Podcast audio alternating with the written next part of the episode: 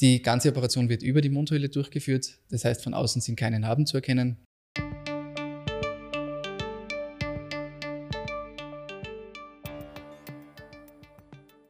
Herzlich willkommen zur Sprechstunde am Uniklinikum. Mein Name ist Simone Pfannel-Bichler, ich bin die Pressesprecherin des Hauses und darf Sie zu einer weiteren Folge unseres Podcasts begrüßen. Wussten Sie, dass ein Gesichtschirurg bei Schnarchproblemen helfen kann? Oder dass eines von 600 Kindern mit einer Lippen-Kiefer-Gaumenspalte zur Welt kommt? Mein heutiger Gast, Privatdozent Dr. Dr. Dr. Michael Schweiger, ist Facharzt an der klinischen Abteilung für Mund-, Kiefer- und Gesichtschirurgie und Experte im Bereich Lippen-, Kiefer-, Gaumenspalten und wird uns diese und viele weitere Fragen beantworten. Lieber Herr Dr. Schweiger, vielen Dank fürs Kommen. Schön, dass Sie sich Zeit genommen haben. Vielen Dank für die Einladung. Herr Dr. Schweiger, wie sieht die kieferchirurgische Behandlung bei Schnarchgeräuschen bzw. bei Schlafapnoe aus? Wir als Abteilung für Mund-, Kiefer- und Gesichtschirurgie, wir beschäftigen uns äh, ausschließlich mit der äh, Schlafapnoe. Und hier vor allem mit sehr schwerwiegenden äh, Fällen der Schlafapnoe. Das heißt, das sind häufig junge Patientinnen, bei denen schon einiges an Therapien äh, versucht wurde, die viele äh, äh, Atemaussetzer und Atempausen pro Minute haben und dadurch eine deutlich eingeschränkte Lebensqualität haben. Wir haben die Möglichkeit, mit der Verlagerung des Ober- und Unterkiefers, also mit dem nach vorne bringen äh, des Ober- und Unterkiefers, den Atemweg zu öffnen. Wenn man sich es konkret vorstellt, also wenn jetzt der Unterkiefer weiter nach vorne gebracht wird, äh, hat es einen Effekt auf, den, auf die Mundbodenmuskulatur. Diese wird weiter nach vorne gebracht, die Zunge kommt weiter nach vorne und dieses klassische Kollabieren der Atemwege kann dadurch verhindert werden. Das bedeutet, man sieht öfter, dass Leute eine Maske tragen beim Schlaf. Das heißt, diese Schlafmaske kann ich damit wegbringen. Die kann man dadurch äh, in der Regel nach unserer Behandlung äh, wegbringen. Ähm, also wenn man sich, wenn man davon zum Beispiel ausgeht, dass Patienten bis zu 30 äh, Atemaussetzer pro Minute haben, das ist natürlich wahnsinnig belastend für die Gesundheit, äh, für die Erholung des Patienten. Äh, und wir können diesen Index, wie man diesen, äh, also wie man das nennt, deutlich reduzieren, dass Patienten dann ohne diese CPAP-Maske auskommen in der Nacht. Derartige Behandlungen sind im Alltag natürlich Ausnahmen. Primär werden bei Ihnen Kieferfehlstellungen korrigiert. Von welchen sprechen wir da? Wir sprechen hier hauptsächlich äh, von sogenannten skeletalen Kieferfehlstellungen. Das heißt, dass die knöcherne Basis, in der die Zähne verankert sind, nicht an der richtigen Stelle stehen. Der Kiefer kann räumlich in, jeder, in jede Richtung äh, verlagert sein. Häufig ist es, dass der Unterkiefer im Verhältnis zum Oberkiefer zu weit hinten steht. Ähm, Umgekehrt wäre auch der Fall, dass beispielsweise der Oberkiefer im Verhältnis zum Unterkiefer zu weit hinten ist. Ähm, und hier sprechen wir, oder was wir hier deutlich sehen, ist einfach, dass Patienten oft eine, zusätzlich eine hängende Nasenspitze haben, dass man, man spricht von einer positiven Lippentreppe, das heißt, das Lippenprofil ist etwas eingefallen und natürlich auch wieder das Problem, dass keine Regelverzahnung ähm, erreicht werden kann, ohne chirurgische Hilfestellung. Was ist die Regelverzahnung? Die Regelverzahnung ist äh, nichts anderes, also wir, wir sprechen da oder wir wollen die korrekte Position der Zähne zueinander im Mund äh, erreichen. Also das soll ist, ist unser oberstes Ziel. Was ist, wenn ich die nicht finde, diese, diese, optimale, diese optimale Zahnstellung? Natürlich gibt es ähm, auch hier wieder Abstufungen. Also das heißt, eine, geringere Abweichungen sicher, sind sicher kaum, äh, kaum, ein Problem.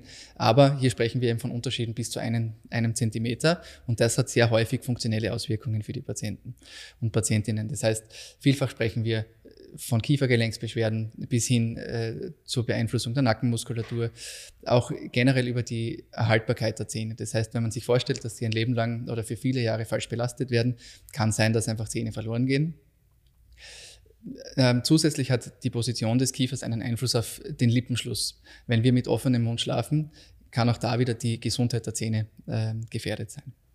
Äh, wie viele Patienten behandeln Sie pro Jahr? An unserer Abteilung werden im Jahr in etwa zwischen 180 und 200 äh, Patienten behandelt. Ähm, das heißt, wir haben in der Woche etwa drei bis vier chirurgische äh, Fälle unterschiedlichster äh, Art in dieser Richtung. Was ist die häufigste OP? Die häufigste Operation ist sicherlich die Verlagerung von Oberkiefer und Unterkiefer in der gleichen operativen Sitzung, weil wir neben dieser Regelverzahnung natürlich auch Einfluss nehmen wollen auf die Harmonie des Gesichtsbereichs. Das heißt, wir haben die Möglichkeit, wenn der Oberkiefer und der Unterkiefer verlagert werden, Einfluss zu nehmen auf die Position der Nasenspitze, auf die Position der Oberlippe, wo kommt das Kinn zu liegen, ähm, schaffen Patienten nach dieser Operation einen, einen Lippenschluss und so weiter. Also das heißt, neben der Regelverzahnung ist sicherlich auch die Ästhetik ähm, sehr wichtig in diesem, in diesem Fachgebiet. Wie schaut das aus? Wie kann ich mir diese Operation vorstellen?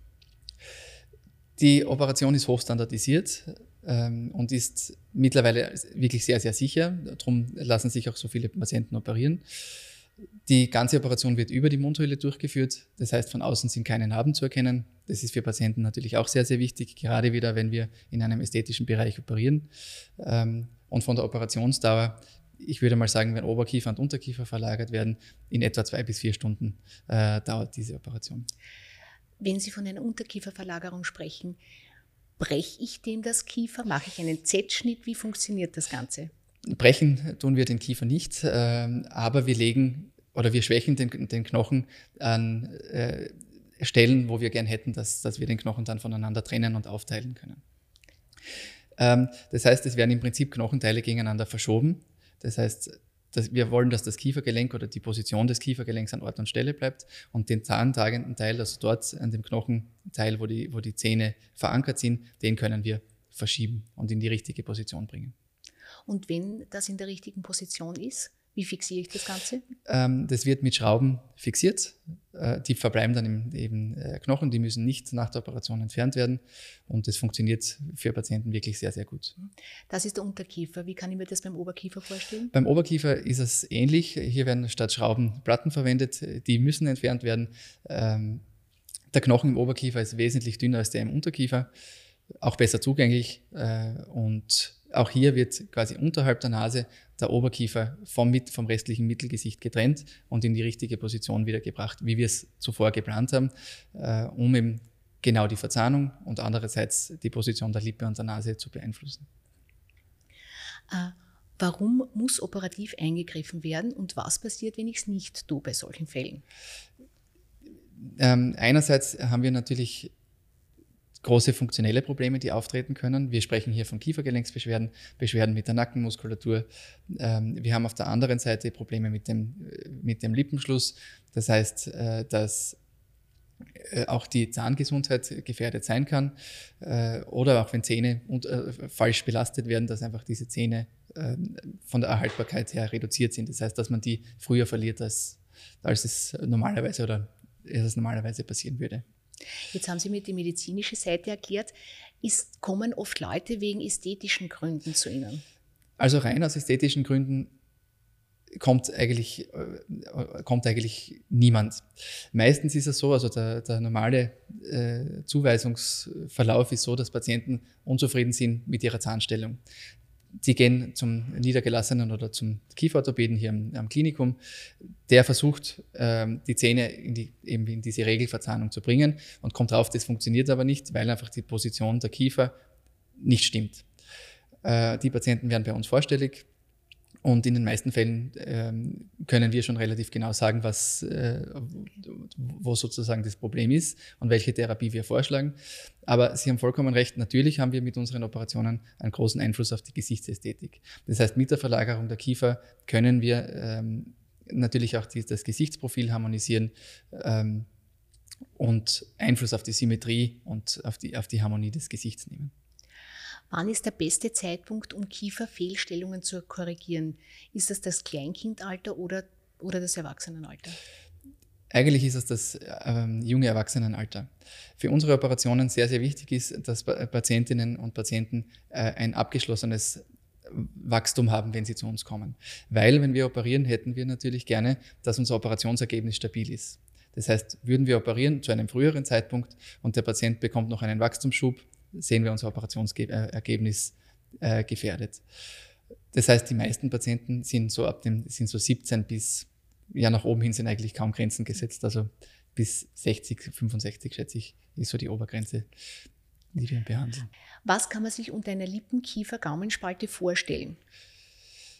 Eine Lippenkiefer-Gaumenspalte ist ähm, eine Spaltbildung der Lippe, des Kiefers und des Gaumens.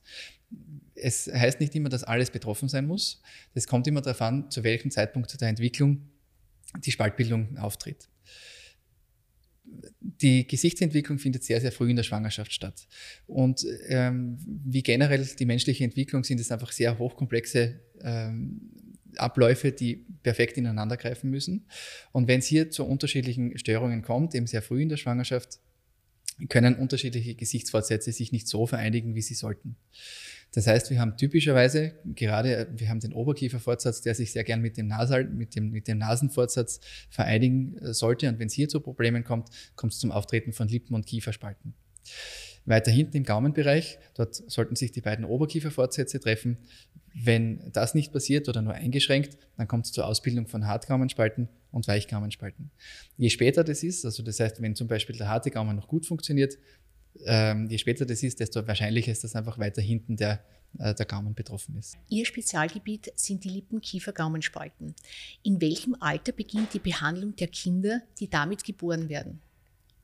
Diese Behandlung beginnt schon sehr, sehr früh, nämlich äh, schon in den ersten Lebensstunden nach der Geburt. Oft ähm, weisen diese, diese Kinder Probleme bei der Nahrungsaufnahme auf und wir haben die Möglichkeit, dass wir sie unterstützen. Das heißt, es würde schon relativ früh ein Abdruck des Gaumens genommen werden, ähnlich wie man sich das beim Zahnarzt vorstellen kann. Es wird da eine Gaumenplatte angefertigt, die die Funktion haben soll, den Rachenraum oder den Nasenraum von der Mundhöhle zu trennen. Und es erleichtert den Kindern, es erleichtert den Kindern einen Sog aufzubauen und unterstützt sie bei der Nahrungsaufnahme. Aber das heißt, es muss nicht, müssen nicht immer, es muss nicht immer alles betroffen sein. Das heißt, Nein. es kann auch nur eine Lippenspalte sein. Ganz genau aber häufig äh, ist trotzdem so, also die häufigste äh, Fehlbildung in, in, äh, in diesem Bereich ist die, die einseitige Lippenkiefer-Gaumenspalte. Das heißt, es ist die Lippe betroffen, es ist der Kiefer einseitig betroffen und der harte und der weiche Gaumen. Das macht in etwa 40 Prozent aller Fehlbildungen aus. Okay, und weil Sie, weil Sie vorhin erwähnt haben, dass, dass das mit der Nahrungsaufnahme relativ schwer läuft, wie muss man, das, wie muss man sich das vorstellen? Ja, es ist gerade zu Beginn nach der Geburt für die jungen Patienten schwierig, gerade gerade wenn der Gaumen betroffen ist. Und vor allem auch, wenn der, wenn der harte Gaumen äh, betroffen ist, weil es hier eben zu einer fehlenden äh, Abtrennung zwischen Nasenhöhle und Mundhöhle kommt. Ähm, wir brauchen den harten Gaumen, damit Sog aufgebaut werden kann. Und wenn der äh, eröffnet ist oder offen ist, dann funktioniert es mit diesem Sog nicht sehr gut. Da können wir mit äh, zum Beispiel einer Gaumenplatte Abhilfe schaffen, um Kindern einfach diesen, diese Sogwirkung äh, zu ermöglichen. Ist aber nicht immer möglich. Also viele Kinder schaffen es auch ohne diese Gaumenplatte. Also das muss man immer äh, individuell anpassen und ausprobieren, was für das jeweilige Kind funktioniert. Herr Dr. Schweiger, was kann man sich unter dieser Sogwirkung vorstellen? Kann ich da an dem Flaschel nicht anziehen? Genau, das kann in vielen Fällen äh, erschwert möglich sein.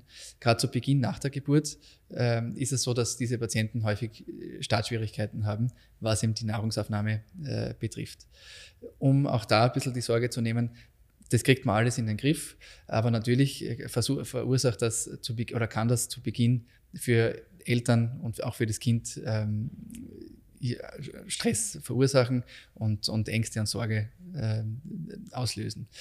Und da kann ich Sie aber, wie gesagt, beruhigen. Die ähm, Experten am, am, Klinikum haben wirklich sehr viel Erfahrung in, in dem Bereich und ähm, wir schaffen es eigentlich sehr gut, dass die Nahrungsaufnahme schon nach einigen Tagen dann sehr gut funktioniert. Ah, das heißt, Sie sind in der Medizin schon so weit, dass Sie sowohl die Nahrungsaufnahme als auch das ästhetische Problem ziemlich gut in den Griff bekommen. Ganz genau.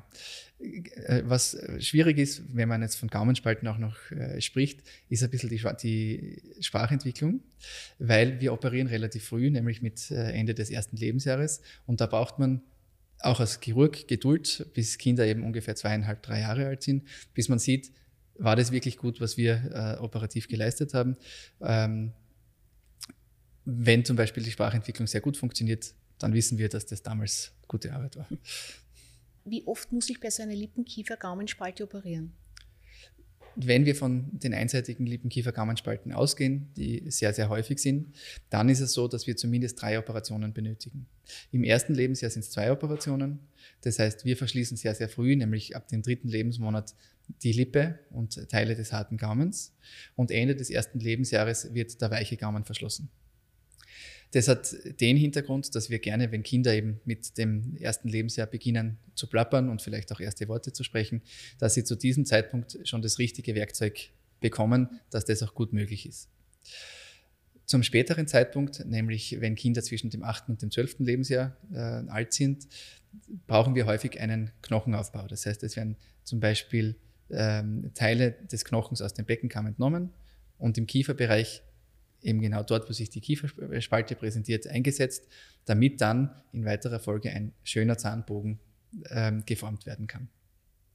Das sind die drei Pflichtoperationen. Und dann gibt es natürlich noch je nach Bedarf, also wenn beispielsweise Kinder Schwierigkeiten haben ähm, bei der Sprache, die Möglichkeit, sprachverbessernd einzugreifen, falls das notwendig ist. Das Schwierige, um da jetzt noch ein bisschen auszuholen, das Schwierige ist, wir behandeln sehr, sehr früh im Kindesalter und es passiert einfach wahnsinnig viel Wachstum, bis äh, unsere Patientinnen und Patienten ausgewachsen sind.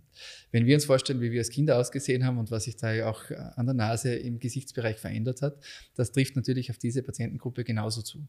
Das heißt, es kann notwendig sein, dass einfach, wenn Kinder älter werden, dass noch Korrekturoperationen gerade an Lippe und Nase durchgeführt werden. Wie viele Kinder äh, kommen in Österreich pro Jahr mit dieser Lippen-Kiefer-Gaumenspalte zur Welt? Wenn wir von einer Häufigkeit von 1 zu 600 Kindern ausgehen, dann sind es in Österreich in etwa 150 Kinder, die jährlich mit einer Lippenkiefer-Gaumenspalte geboren werden. Ah, und wie viele werden bei uns am LK-Universitätsklinikum Graz behandelt?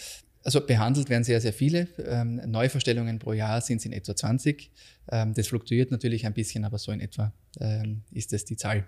Warum entsteht so eine Lippenkiefer-Gaumenspalte? Auch hier gibt es eine Vielzahl an, äh, an, Gründen und es ist meistens sehr, sehr schwierig, den genauen Grund herauszufinden. Es sind viele verschiedene Faktoren, die eine Rolle spielen können.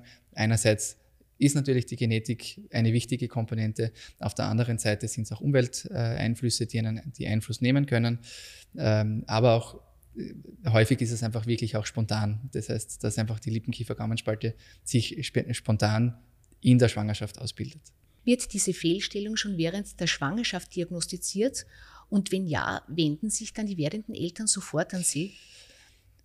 Sehr, sehr häufig ähm, wird diese oder kann diese Fehlbildung schon während der Schwangerschaft erkannt werden. Weil wir heutzutage schon wirklich sehr, sehr gute Ultraschalldiagnostik haben. Es gibt auch weiterführend die Möglichkeit, MAD-Untersuchungen äh, durchzuführen. Und wir haben wirklich eine sehr, sehr gute Zusammenarbeit mit äh, den Kollegen und Kolleginnen der Pränataldiagnostik am Klinikum, als auch im niedergelassenen Bereich und in den peripheren Häusern. Das heißt auch, hier funktioniert die Zuweisung sehr, sehr gut. Das heißt, die meisten Eltern oder bei denen oder die meisten Mütter, bei denen äh, bei, bei, deren Kind eine Lippenkiefer-Gaumenspalte festgestellt wird, nehmen ein Beratungsgespräch in Anspruch und kommen ganz gern äh, zu mir in diesem Fall und, und äh, wir können die weiteren Schritte besprechen. Was ist die größte Sorge bzw. die größte Angst der Eltern? Ich glaube, die größte Angst ist, dass man zu Beginn nicht weiß, mit, was man mit dieser Diagnose genau anfangen soll und äh, was einen erwartet. Und Eltern, glaube ich, haben natürlich eine große Sorge, dass vielleicht ihre Kinder nicht die gleichen Chancen haben wie ein Kind ohne Lippenkiefer-Gaumenspalte. Und ich glaube, gerade heute wenn, äh, ist es sehr, sehr wichtig, auch das persönliche Gespräch äh, zu suchen, weil im Internet steht ganz, ganz viel drinnen. Das ist auch gut, dass es viele Informationen gibt. Ich denke nur, dass es wichtig ist, vielleicht Informationen ein bisschen zu filtern, mit Eltern sprechen zu können und zu sagen, das ist was, was wahrscheinlich auf sie zukommt, das ist unwahrscheinlich, das sind die ersten Schritte. Und ich glaube, dass man ihnen da schon sehr viel Angst und Sorge nehmen kann, wenn man dieses persönliche Gespräch durchführt oder in Anspruch nimmt. Sieht man bereits in der Pränataldiagnostik die Schwere dieser Lippenkiefer-Gaumenspalte? Kann man das schon abschätzen? Nicht immer. Also diese, wie gesagt, die äh, Kollegen der, der Pränataldiagnostik leisten hervorragende Arbeit, aber je nach Position des Kindes, je nach Lokalisation der Spaltbildung, ist es nicht immer eindeutig äh, zu sehen. Die, äh, die Größe oder die Breite der Spalte spielt kaum eine Rolle, aber es macht natürlich einen Unterschied, ob jetzt äh, eine einseitige Lippenkiefer-Gaumenspalte vorliegt oder beidseitig. Das heißt, ob die Lippe einseitig oder beidseitig ähm, betroffen ist. Das schon. Aber für die Behandlung an sich, also im Prinzip für die Behandlung an sich macht es eigentlich kaum einen, einen Unterschied. Äh, mit den chirurgischen Eingriffen ist es ja dann meist nicht getan. Welche Behandlung bzw. Therapie brauchen die Kinder zusätzlich und wie lange dauert das in der Regel? Sie haben recht, es ist ganz wichtig, dass auf der einen Seite natürlich gut operiert wird, äh, damit wir einfach wirklich eine gute funktionelle und ästhetische Ausgangsposition für diese Kinder ähm, erreichen können. Aber alleine schafft man bekanntlich äh, nicht sehr viel, sondern es ist wichtig, dass man einfach zusammen in einem Team ähm, diese Patienten behandelt. Das heißt, wir haben einerseits die äh, logopädische Behandlung und unsere Logopädinnen, die sehr, sehr wichtig sind in der Behandlung um auch äh, an der Spracherlernung und, und der richtigen Aussprache mit den Patienten zu arbeiten. Auf der anderen Seite haben wir ähm, die Kieferorthopädie, die sehr, sehr, wichtig ist. Die kommt erst zu einem äh, bisschen späteren Zeitpunkt, also wenn die Kinder in der Volksschule sind. Aber auch da geht es darum, den Kiefer und die Zähne in die richtige Position zu bringen. Äh, und auch die Abteilung für Hals-, Nasen- und äh, Ohrenheilkunde ist sehr wichtig, weil ähm, für den Spracherwerb auch nicht nur die, das, das eigentliche Sprechen wichtig ist, sondern auch das Hören. Das heißt, auch die sind sehr in diese Behandlung mit eingebunden. Und viele andere, die vor und nach der Geburt natürlich äh, wichtig sind und, und äh, mit dabei sind in unserem Team. Gibt es eine Frage zur Behandlung, äh, die Ihnen von Ihren kleinen Patienten besonders oft gestellt wird? Diese eine Frage gibt es eigentlich nicht. Natürlich kommen viele verschiedene Fragen. Ähm, vor allem, wie wird es nach der Operation sein? Ähm, wird es wehtun? Wie schaut es mit dem Essen aus? Und so weiter. Ich glaube, dass es da wichtig ist, dass man individuell auf, auf jedes Kind äh, eingeht. Und ich glaube, dass es auch wichtig ist, dass man, wenn es jetzt von, äh, dass man einfach Kinder probiert, mit ins Boot zu holen in die Behandlung. Das heißt, mir geht es auch darum, ich glaube, dass Kinder spüren, wenn man es ernst meint und wenn man für sie was äh, verbessern will. Und das ist eben unser oberstes Ziel, das nehmen auch die Eltern äh, als sehr positiv wahr, ähm, dass man probiert, gemeinsam das Beste für das Kind herauszuholen und zu, zu erreichen. Äh, was ist den Teenagern, die bei Ihnen in Behandlung sind, am allerwichtigsten?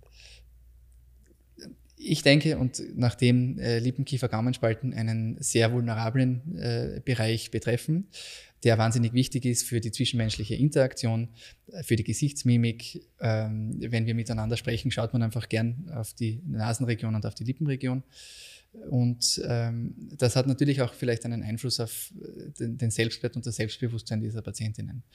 Mir ist es sehr wichtig, dass man, dass man diesen Patientinnen vermitteln kann, dass es einfach sehr gute Therapieoptionen gibt, dass eben, äh, einfach an Lippe und Nase Korrekturoperationen durchgeführt werden können.